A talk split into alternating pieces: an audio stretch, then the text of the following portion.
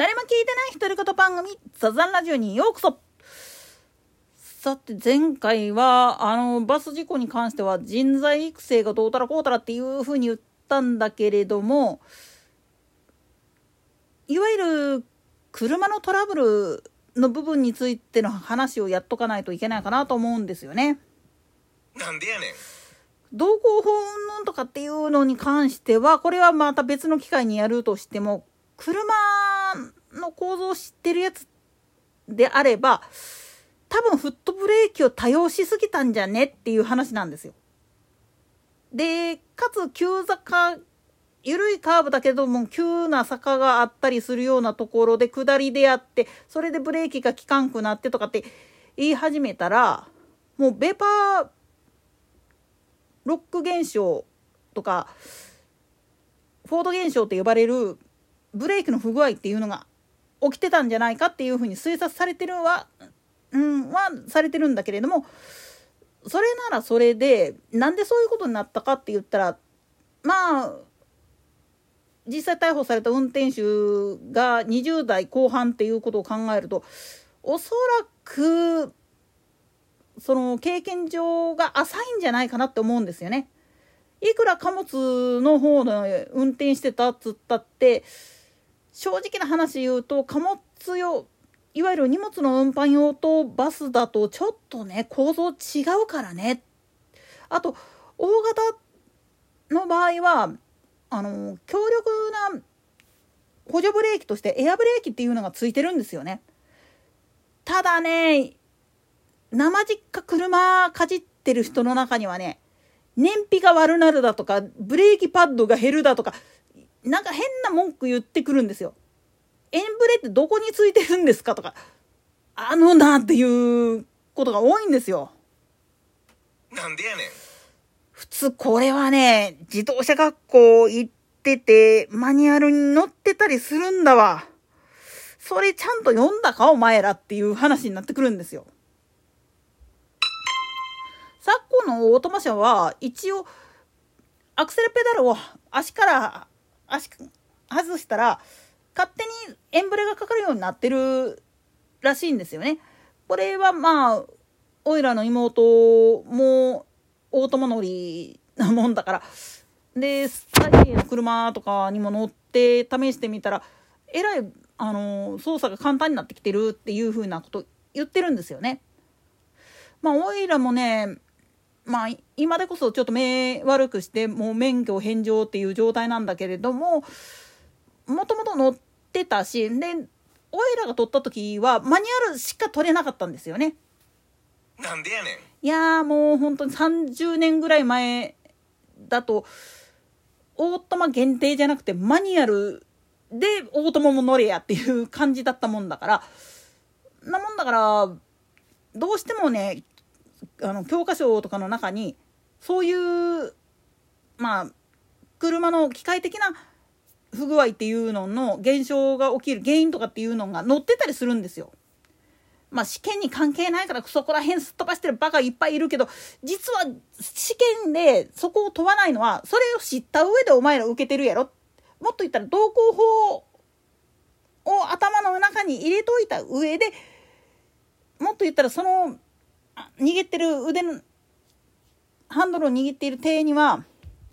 車の外の人の命も握ってるんだよっていう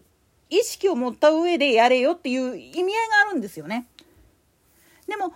実はああいうドライビングスクールなんかで渡される教科書マニュアルなんかの中にはちゃんと車の不具合で自分たちの運転ミスによって発生するものっていうのが説明されてるんですよね。例えばタイヤの溝に水が入ってしまってスリップを起こしてしまう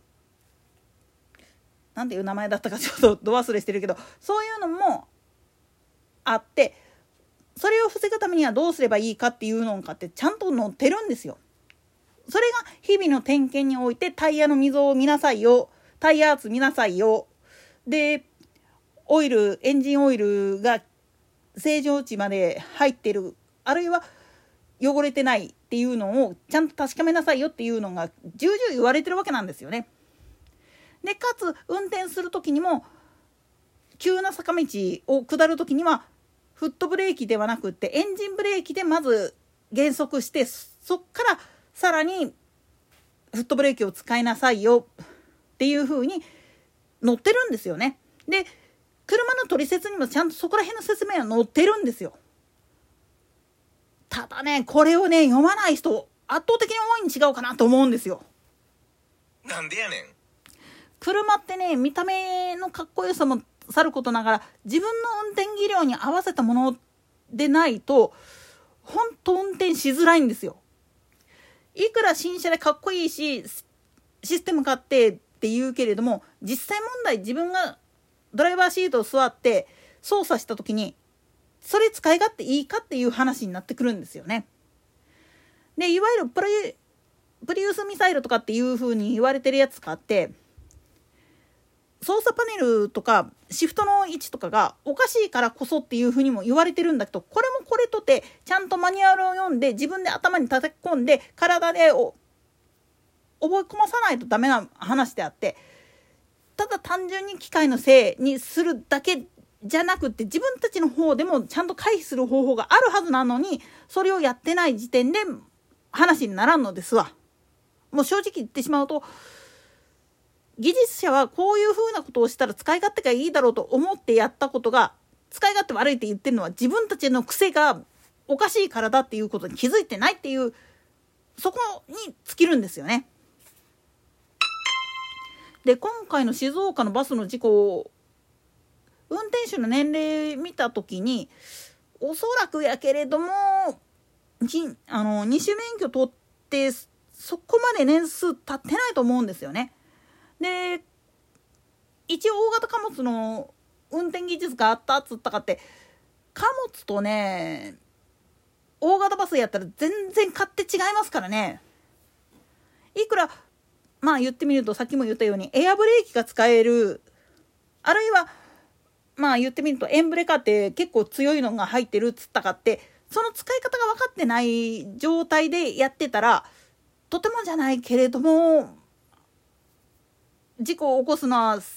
まあしょうがないかなっていう部分あるんですよね。なんでやねんさっきも言ったようにある程度の技術っていうのは熟練して初めて身につくもんなんですよね。でそれっていうのは長年の癖みたいなもんなんですよ。だから車の運転家って自分の親の運転の癖を知っている人間が子供が免許取ってやった時っていうのは大体親のコピーになったりすることがあるんですよね。だから自分が助手席あるいは後方席に座った時に「なんでお前怖いこと、怖い運転すんねん俺やったらもっと」って言ってる人に対して言える言葉があるんですよね。それが親であったりだとか祖父母だったりする場合が多いんだけど「ごめんあんたの運転これやって」。なんでやねんいやおいらもね、あのー、おいら家族、特にそうなんだけど、おいらの妹もそうなんだけれども、助手席座って怖がられるんですよ、男性陣に全員。なんでやねんまあ、それだけ荒っぽい運転をね、おとんがやってたっていうことなんですよ。正直言っちゃうと。だけど、ここが一番大事なことなんだけれども、車の性能っていうのをもっと言ったら特性っていうのを知った上で運転してる人っていうのは一見荒っぽい運転をしてたとしてってまず事故ることっていうのは少ないです。もし事故ってたら何らかのまあ言ってみると車そのものの不具合っていうのがあったはずなんですよね。でそれが上がってくると必ず自動車メーカーの方からリコールとか来るからそれ以外でなんかやらかした時っていうのは自分の方でやらかしてる可能性があるっていうふうに認識した上で運転してほしいんですよね。といったところで今回はここまで。それでは次回の更新まで。ごきげんよう。